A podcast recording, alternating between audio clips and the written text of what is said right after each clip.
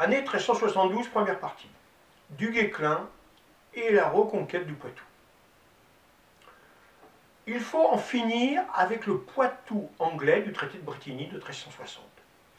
Toutes les places fortes tombent une à une. Niort, Saint-Sever, Saint-Mexan, Toire et bien d'autres sont aux mains des Français. L'armée anglaise n'est pas assez forte pour contrer euh, l'avance de Bertrand de Guesclin et du duc de Berry. Mais il reste Poitiers, la capitale comtale du Poitou anglais. Pour défendre la ville, les Anglais et les Poitevins se regroupent et s'arment autour de leur baron. On rapporte au duc de Berry et de Bourbon qu'ils sont sur la route pour livrer bataille.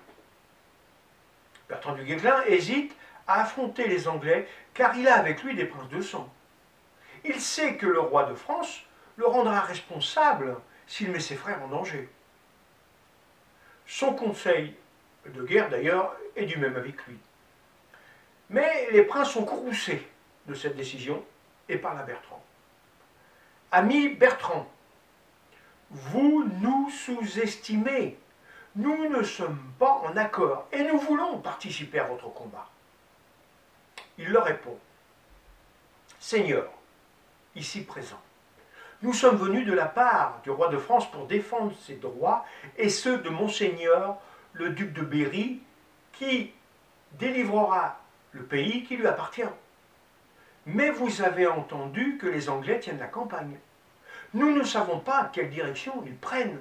Je suis en grande anxiété, mes seigneurs, et je vais vous en dire la cause.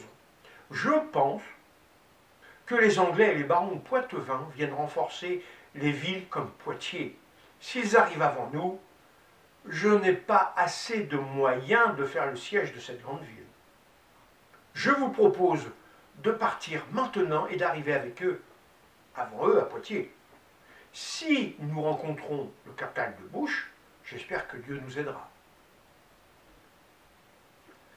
Ami Bertrand, dit le duc de Berry, je ne vois en cette armée que vous soyez de bons conseils. Nous irons assiéger Poitiers, puisque vous l'avez à cœur.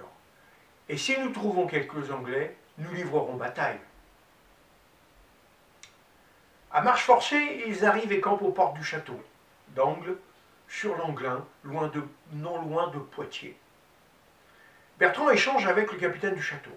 Ami, nous ne sommes pas venus pour prendre votre château. Nous requérons des vivres en échange de notre argent.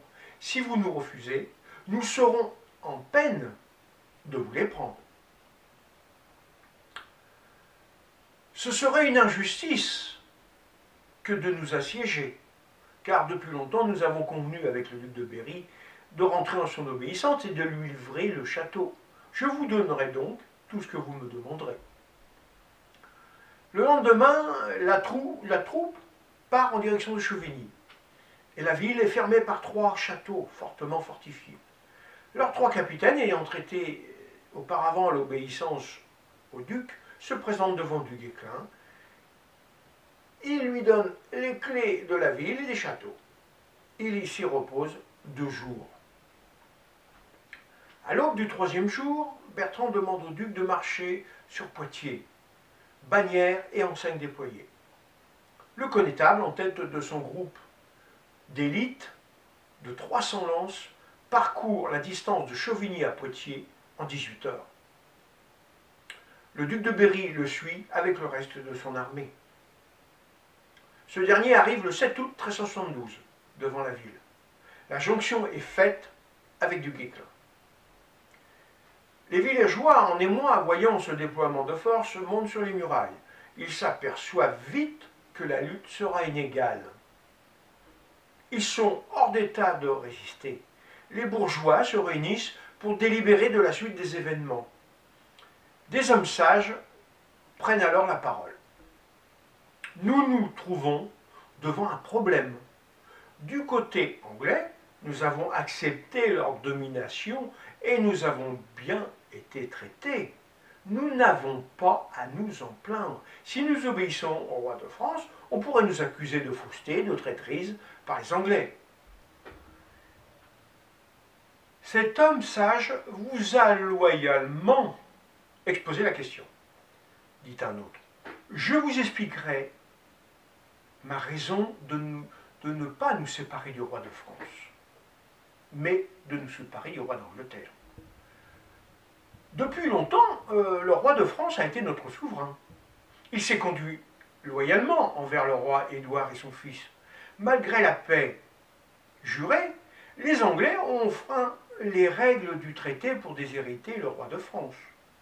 Ils avaient promis de nous laisser garder nos châteaux et places fortes. En fait, euh, ils ont mis des hommes à leur place.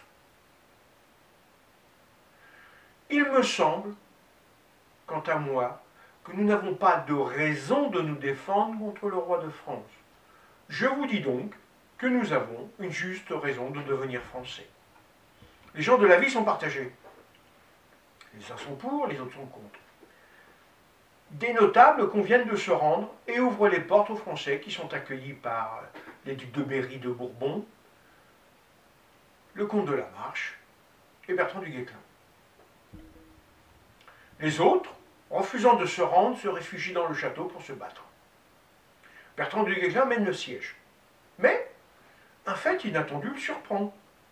Les villageois rangés aux côtés des Français lui viennent en aide. Ils remplissent les fossés de fagots et de mérins. Bertrand ordonne de dresser les échelles et d'escalader les murailles. L'assaut est donné. Il suffira de quelques heures pour prendre le château qui paraissait imprenable pour ses habitants. Quelques Anglais sont tués et les vivants sont mis à rançon. Après quelques jours de repos, il faut repartir. Du Guéquin, avec son armée, se dirige maintenant vers La Rochelle.